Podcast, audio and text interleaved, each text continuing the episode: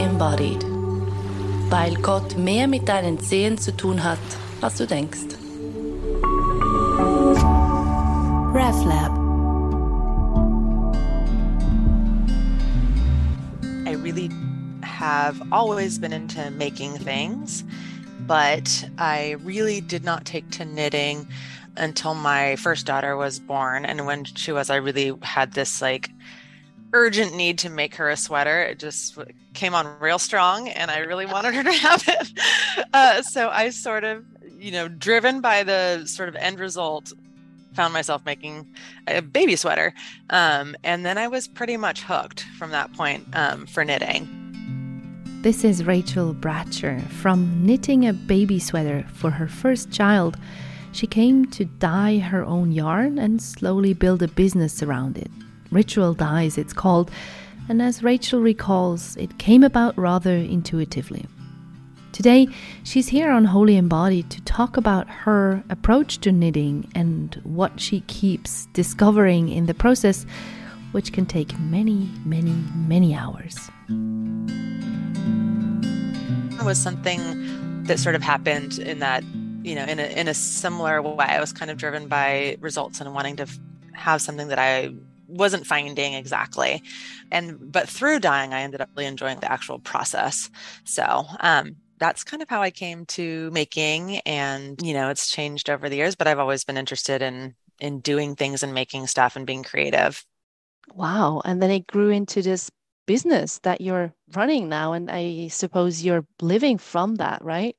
Yes. Yeah. It grew into this business um but really you know kind of I would say sort of slowly I started just dyeing in my kitchen. uh, you know, for for myself, for projects for myself, for projects for my friends. Initially just like I was looking for a gray in a just for this particular project I wanted. And every gray that I found had this like blue cast. And I was like, but I really want this like brown neutral, you know, kind of warm gray um, and and then just like how can i have that um, wow. and started just messing around and playing around and and um, you know i i think that like i have a tendency to sort of rush through things but dyeing has kind of slowed me down in in the fact that i actually i really enjoy the the work of it and the process of it and the colors you create and the layering and like all of the um the creative energy that goes into it is is is what I'm interested in um, more than sort of the end result is like the benefit you know? And everything everything up until that point had been sort of reverse process for me so. So that's kind of what really drew me to it um, and then i moved out of my kitchen you know just just a, three years ago into this space that has evolved into a yarn shop and uh, and but has always remained a dye studio. And two of these years were pandemic. And two of these years were pandemic. Yeah. So, which which kind of propelled the shop really because in, my first intention with this space was just to keep it as a dye house and um, and to ship our wholesale and retail orders that we got you know online but through the pandemic i just really realized that there was kind of a need to connect with our with our customers differently and um, and just mm being that so many of our customers are local here in Portland, it's, you know, and our business is so tactile and like, you know, so like colors are so nuanced and just having a place where you can actually come in and see it and feel it is yeah. is kind of essential. So it grew into like a community sort of like neighborhood yarn shop um, through the pandemic, really.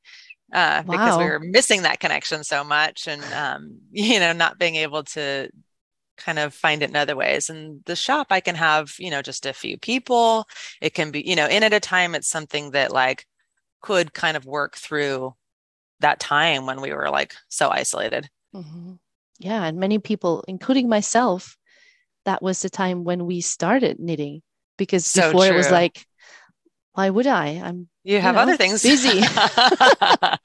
no, I know. I uh, we I mean I've seen so many new knitters and makers, which is so it's so cool. I love it. I love having so people in that are like just discovering it and then just discovering kind of the community around it. because um, Portland has such a massive, you know, um, creative community and being able to like kind of connect with that after getting into it, you know, is is kind of cool for some of those um like newer makers and knitters.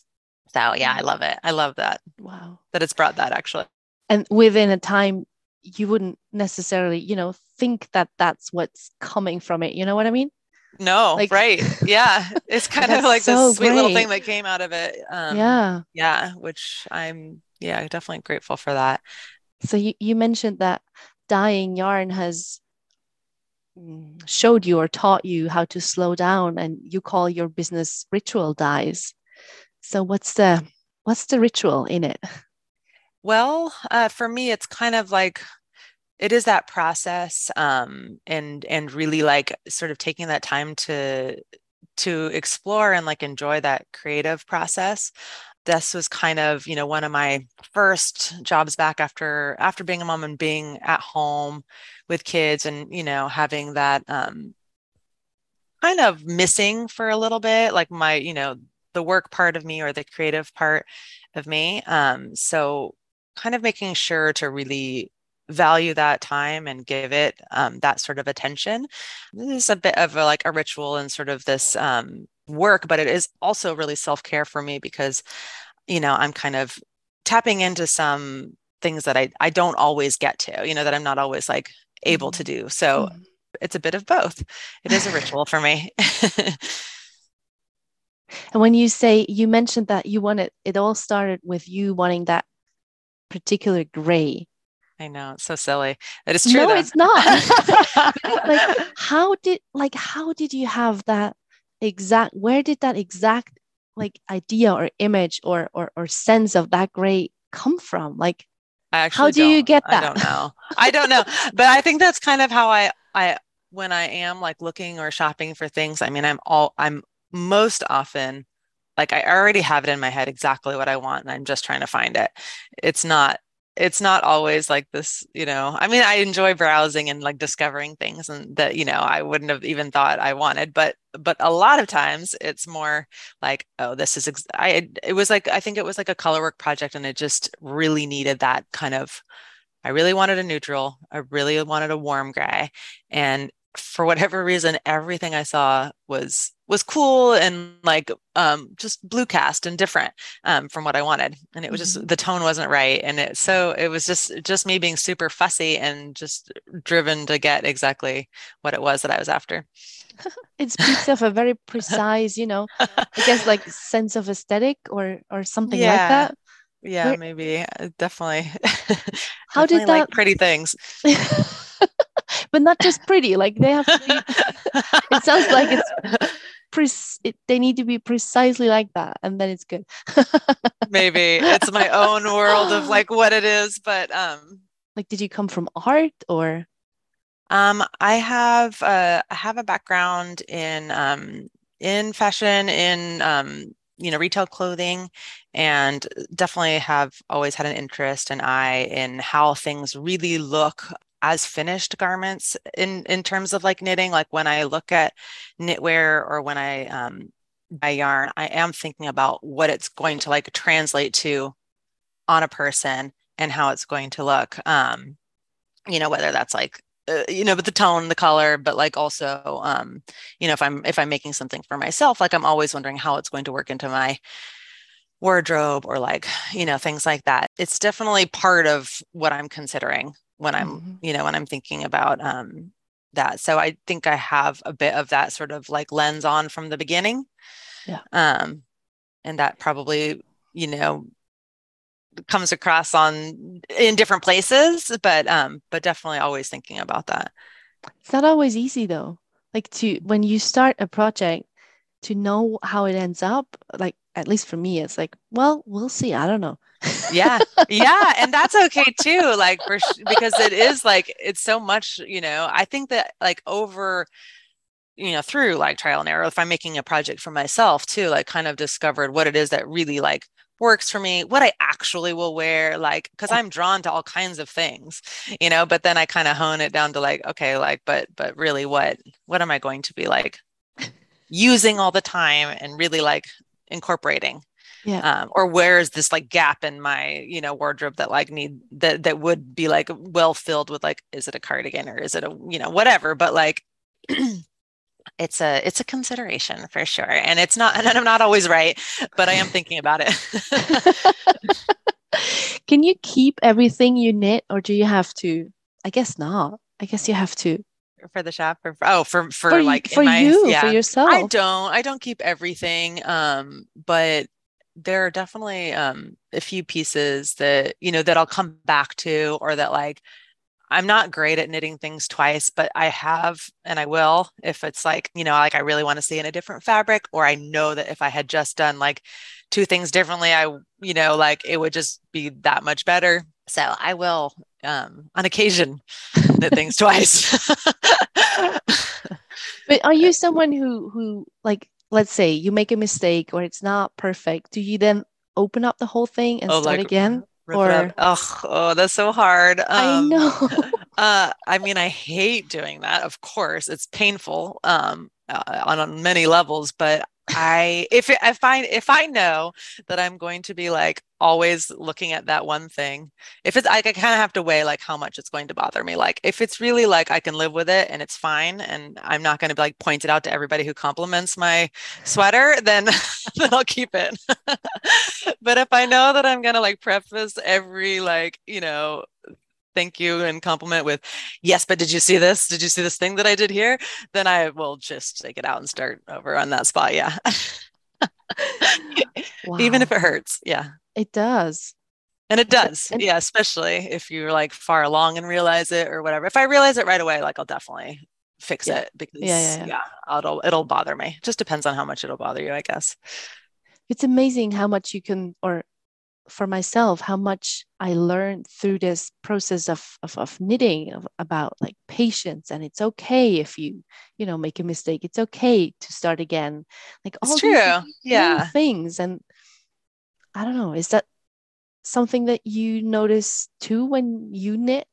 Or yes. is it so like I can do this in my sleep it's nothing anymore I'm not well, I'm not a particularly fast knitter. Um, like some, you know, people are just like cranking out super quickly. That's not me. So it just automatically forces me to slow down, you know, and to make like kind of like what we were talking about before, just sort of these decisions about exactly what it is that I want to be okay, one wearing in, you know, two months or three months or whenever this is over, but also like, am I going to enjoy the process of making it? Because you're going to be making it for, you know, you like are you going to want to pull it out and work on it like those kind of you know things and and for me like i've kind of found that i have a bit of a, a sweet spot with like you know some engagement and then some stockinette and then some you know like I- Yeah. I will like continue to to work through a project that has this sort of balance of um, engagement and and kind of cruising through stockinette. And if it's just if it's you know overly kind of complicated or I have to refer to the pattern every step of the way, like knowing myself, I just I just probably wouldn't. I it will just sit there for too long, you know. Uh, so I'm picking projects based on yeah more than one thing. Yeah, for sure. Also, just Yeah. like, am I going to enjoy knitting it? You know, yeah because if you don't then because you yeah, because then because then I probably won't knit it, and I can't knit everything that I want to knit because I'm not cranking these things out at like a rapid pace. So I have to. It definitely forces me to slow down, which I which I really appreciate about knitting. It's not just something you can rush through, and that's kind of why it's okay that if you you know want to like fuss it or make a mistake or cast on five times until you're satisfied like why not because you're going to be sitting with it for so long anyway so you might as well like be happy with it yeah and you're not losing anything you know it's just Yeah. Well, I guess that's the use the other part, right? yarn. Exactly. You can just rip it out and keep going, and it's not gonna. It's not like where you're. You know, like I I love sewing, but um, I'm not a Oh, great God. sewist, and if I make a mistake, it's just like. I mean, sometimes there's no going back, like you've just kind of trashed it, you know. Um, so that is the kind of benefit it's about knitting. It's just that it's it is really forgiving, you know, and you can like block it and shape it, and like I would say it's a pretty forgiving craft. Yeah. It actually is. It seemed so complicated to me. It was like, no, no, no, this is way too complicated. And you have to be so precise. But eh, yeah, and no. and also no yeah and also not really and it like you're making something you know um for yourself so you can really like adjust everywhere you need to you know like like for a long time my gauge was really off um and you know i would adjust my yarn i would adjust my needle size i would do whatever you know mm. combination mm-hmm. of things to to make it work um mm-hmm. and it's cool that like you know everyone comes at it with like sort of you know their own way of doing it which is nice. It's so great. And yeah and the joy of working with for me it's the colors. I enjoy yeah. it because of the colors. I just want to touch that color. Right. Um yeah so you mentioned it's like the dyeing is a ritual in itself maybe i want to go further into the dyeing process. What, what sure. how does that work? How do we dye or yeah like are... how how did you so you said you wanted that specific color. That's how it started. And then like from that to then actually go and do it. Oh yeah. Um, how did, how did well, that come upon? I messed around a lot you know. I taught myself by just reading a lot on the internet reading you know some books and watching youtubes and kind of getting the sort of like basics.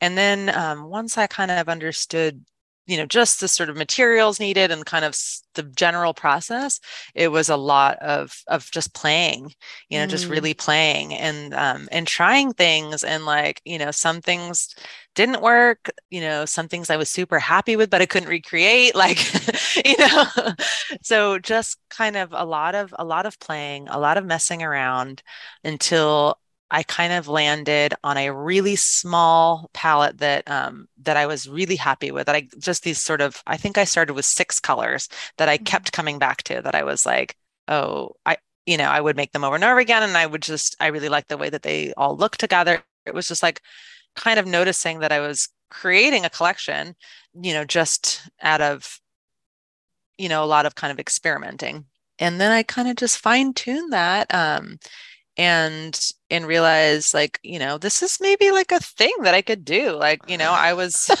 why can't i do this you know it's um and and and from there i ended up taking it to my um my local yarn shop at the time, um, which is Starlight Knitting Society. They're in also in Southeast Portland. Um, and mm-hmm. they just really loved it and they were super supportive um, and kind of really just pushed me in all the right places to you know to move forward with it. Um and that's what i did. That's so great. And that whole like when you when you tell the story like this oh i was just playing experimenting blah blah blah it sounds so easy. Was there ever a point where it took a lot of courage for you to actually do play an experiment and keep going?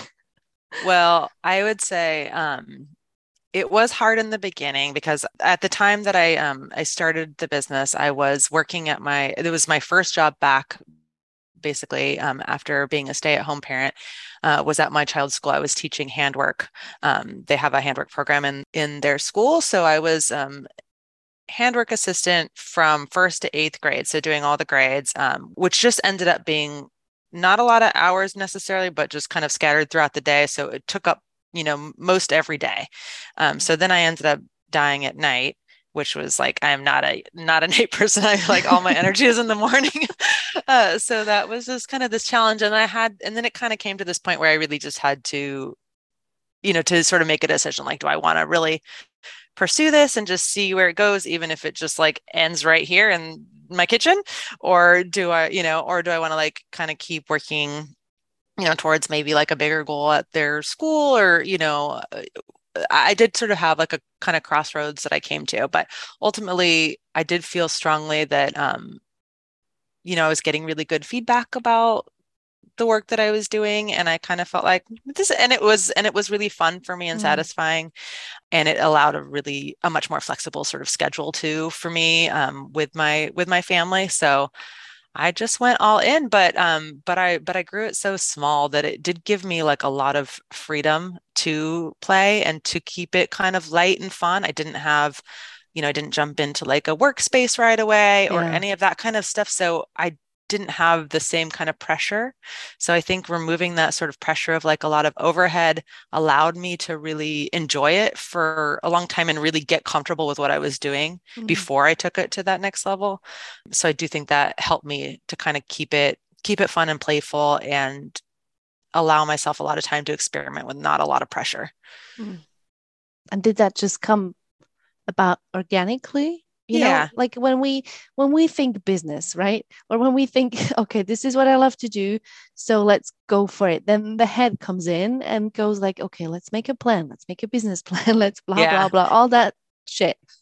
Yeah for sure. Which puts um, a lot of pressure on us and it's not beneficial. Yes it's true. I mean i've always been you know um my my dad was a small business owner. Um you know before before i had kids i had a, a retail shop and was a small business owner. So i mm, have okay. always had that mind too to be kind of a entrepreneur in that way. Um so this wasn't like a, a sort of big leap on that front but it was kind of a it did kind of ease into it um and didn't rush things. And um you know was working in my house for for over two years you know dyeing first in my kitchen and then down in my basement. So it did give me it did give me kind of a good foundation i think before mm-hmm. before taking like a bigger step. And and in a way you know once i kind of realized that i had something then i was really motivated to um you know to kind of see how far i could take it and see you know like well people like it if i do this? Well people like it if i do that? But literally i mean being a creative person it's like every everything that i do every single thing that i release I'm always worried about taking that leap and like how it will be received. It's like this thing that I'm like, you know, yeah. serving up and like wondering, like, oh, are people just going to completely hate this? Or, you know, like who knows? Because that's just that's just the sort of um I think that's just kind of the way it is when you're when you're a creative and you're putting your work out there. Yeah, because it I suppose I'm projecting it's coming from like the deepest within your heart, whatever. Yeah. Yeah. So it's I don't know. It's kind of risky to go like. It okay, does feel a little baby. risky, actually. It feels like that every time. yes, sort of, because you've like you've put in all this time and you've spent you know all this energy on it, and you've really attached yourself to like like oh this is this is like something I'm super happy about, something I super you know love and like, and yeah. Yeah, I think you know who wouldn't like this, and and then you're like oh I hope you do.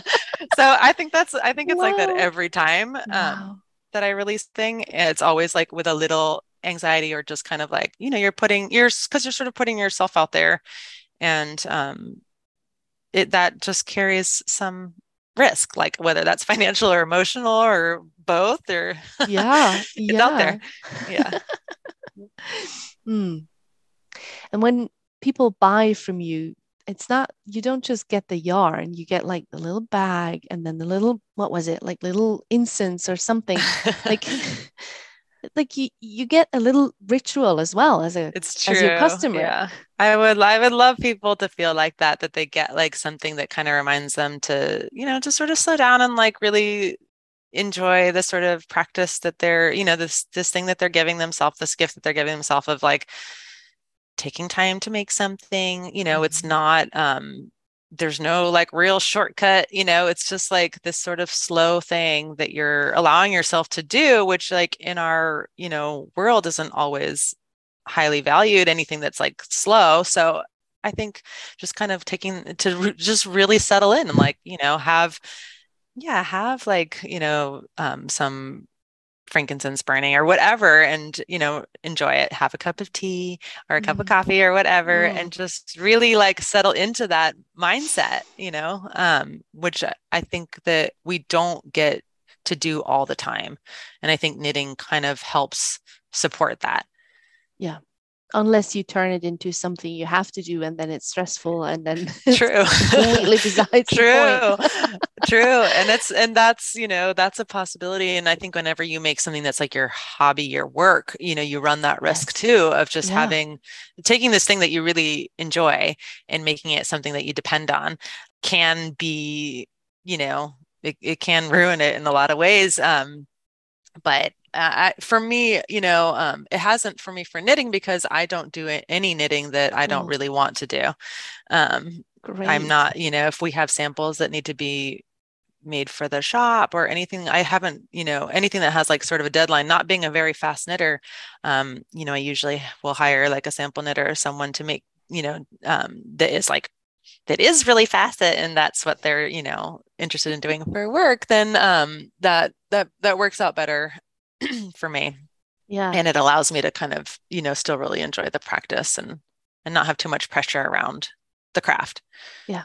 Would you say it is your this is your spiritual practice? To me it can, yeah. yeah i think um i have found that it does kind of um you know give me that and and my family isn't religious. We don't do you know like we're really um kind of a, we embrace the seasons and really have a lot of traditions and uh rituals around sort of every season and really kind of lean into like that as our spiritual practice. Um, so knitting, you know, falls falls in there too. That's kind of what feels like authentic for us. Mm-hmm. Yeah, and mm-hmm. for me. Mm-hmm. Do you have other ways or other practices which help you to slow down, as you mentioned, knitting does, or dyeing? Um, yeah, I think uh, I think that you know, it's well, it's, it's summer right now here. Um, and so it's, you know, in the Pacific Northwest, there is like this sort of urgency around summer because it's it's really warm and it's really nice out and it isn't always throughout the year so there is a bit of this sort of go go go energy yeah. um and and i love it because you know it's a it's like a big out breath whereas like winter feels like a really like a real in breath um because we're mm. all cozy it's dark at five you know we're like it, it, but summer it's light till you know it can be light till 10 o'clock so um where we are here there's definitely a lot of energy to go go go in the summertime so finding those places like to to actually also relax and take it take it slower and you know know that like as much as we want to enjoy it like part of enjoying it is like being slow and, and actually enjoying it. So, um, you know, we'll have like lazy kind of river days where we just spend the whole mm-hmm. day kind of hanging out. And um, in the winter, I enjoy baking. Um, I really don't do any of it in the summer, but that's something that I enjoy doing that is you know certainly like slow and kind of sets you know sets a sort of mood in the same way of just being kind of cozy and you know yeah. that kind of stuff. I'm not i'm not um very like motivated to like cook cook but baking i really enjoy. Nice. And it's another thing you do with your hands. True. Same as with the dyeing and the knitting and it's like you get that immediate feedback from your body of okay this is too much. My hands hurt now. Or right. with the right. baking you burn yourself yes right or you're just kneading the bread or, for way too long and or whatever. Yeah exactly. And then you have that it's amazing how much the body tells you gives you these signals of okay we're out of balance honey. Yes. Right? Sometimes you catch it sometimes you don't. Right sometimes oh. you yeah sometimes you don't but definitely. So yeah i i'd love to hear about how this actual process of dyeing works. So you get sheep's wool in in, in what state? Like in how does okay, it come so, in? so some, you know, different processes for different people, but for for me, I have it already in a skein form. Um, so you know, I'll dye. I do have um, a superwash wool base, um, but I also have um, non-superwash wool bases that are custom milled from from different U.S. mills, um, and those require like kind of two different things. Um, you know, superwash wool is something where you can throw a lot at it. It takes speckles really beautifully. Um, you can be a little harder on it and it will still fluff up and be a perfect skein afterwards. Mm. And non superwash is more like, um, you know, more delicate. You have to go a little slower. Uh, it doesn't take dye the same way.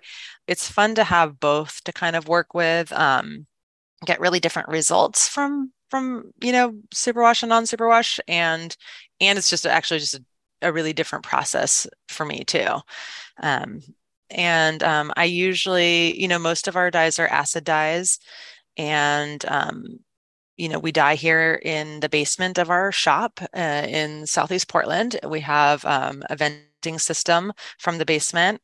Um, and, you know, we'll turn that on, wear, put on our masks and gloves mm-hmm. and, uh, and, and set to it. Um, it's nice to have a really messy space to dye um, because ultimately everything gets very wet and splattered and um, it gives you some freedom. When I was in my kitchen, it was a little bit different.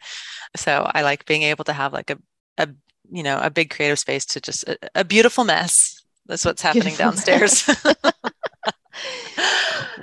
and then since we've kind of transitioned into having a retail shop, our upstairs is, you know, it's just where all of the finished yarn is and where, you know, we've I've brought in some other lines as well. So I have, you know, some other beautiful brands in the shop and makers tools, and I've brought in some fabric. Um, you know, this is kind of like more of sort of the the tidier space where everything is um, displayed and you can play with like colors for projects and stuff and then it's nice to be able to have you know sort of two separate zones for for the work that i'm doing and do you like the sheep or wherever that wool comes yes. or the, yes. the the fabric comes from is that something you're i don't know you're aware of as you're dyeing or as you're knitting or is, oh, is right. it just like oh, yes. oh whatever you know the it's the non the non superwash wool is very connected to the sheep like i know that um you know for our elder and maiden basis all of that wool is climate beneficial wool that comes from um, sheep in Northern California. And so when we receive it, you know, there's always like vegetable matter and little bits of like hay and stuff in it. And I mean, I love that because you just can really kind of connect to where it's come from. And I think that um, because of different sheep producing different sort of uh, fiber um, and the way that it feels, uh, having kind of worked on creating these custom mill bases has really connected me a little bit deeper to that part of it. Um, like our Sprite base is Corriedale and Merino, um, and it's custom milled out in Battenkill Fibers, which is in um, uh, upstate New York. Mm-hmm. And all the sheep come from that area. And it is a very different feel, you know, from Elder or Maiden or um, or our new Merino base, which is 100% Cormo and that is from Mountain um, Meadows. And so all the sheep are in Wyoming, and and it, it's just each wow. one has its own thing, and you can tell by the way that it feels, by the way that it um, behaves when you're, you know, blocking it, knitting it, what is like best for specific projects. You know, it kind of determines all those things. And when I'm dyeing that yarn, you definitely have, you know, a little bit more of that connection. And when I'm working with it too, for sure, like in a knitting project and you're still picking out little bits of like fluff or like you know um, little pieces of hay or whatever um, which is so cool. Oh, cool. I mean you can you can really fall into that deep deep deep down into that rabbit hole of like the whole yarns and then the sheep and the different oh my wools gosh, yes. and it's knitting is discovering a whole new world and it's it's just blowing my mind. It's true. It's true. And it's like and there's and there's so much to learn like no matter how deep you go into it there's just always another technique always another you know uh, thing that you never heard of which is so cool that it's just so it's it goes so deep. So you really have like you could just continue to keep learning which i think is really inspiring. You're not just going to like reach the end you know? Absolutely. Yeah. Love it. It's another metaphor of like yeah, we're just all we're doing here is playing. Yeah, and playing no and goal. learning, and like there's no there's no real goal, you know. And every pattern that I like knit, I all I pretty much always am learning like some different technique whether that's just like the way that the designer does it a little bit differently and it like just sort of clicks differently for me or you know or just something that i actually have to like look up and like really study to understand um, but there's always there's always something you know new to get out of it and and the idea that you could you know pick up this craft that you could you could really learn to knit in a day and like be making something but then that could evolve into something like totally different you know in two years that you're making something that is like a perfectly fitting sweater like that is so cool you know yeah. that yeah. that th- there's just so much room to grow and so much to learn. Great. Great.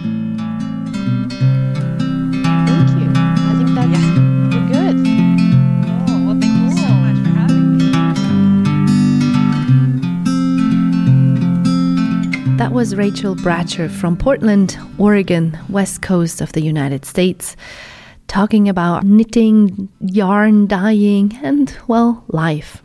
Thank you so much for listening. Wir hören uns wieder in zwei Wochen, dann wieder auf Deutsch.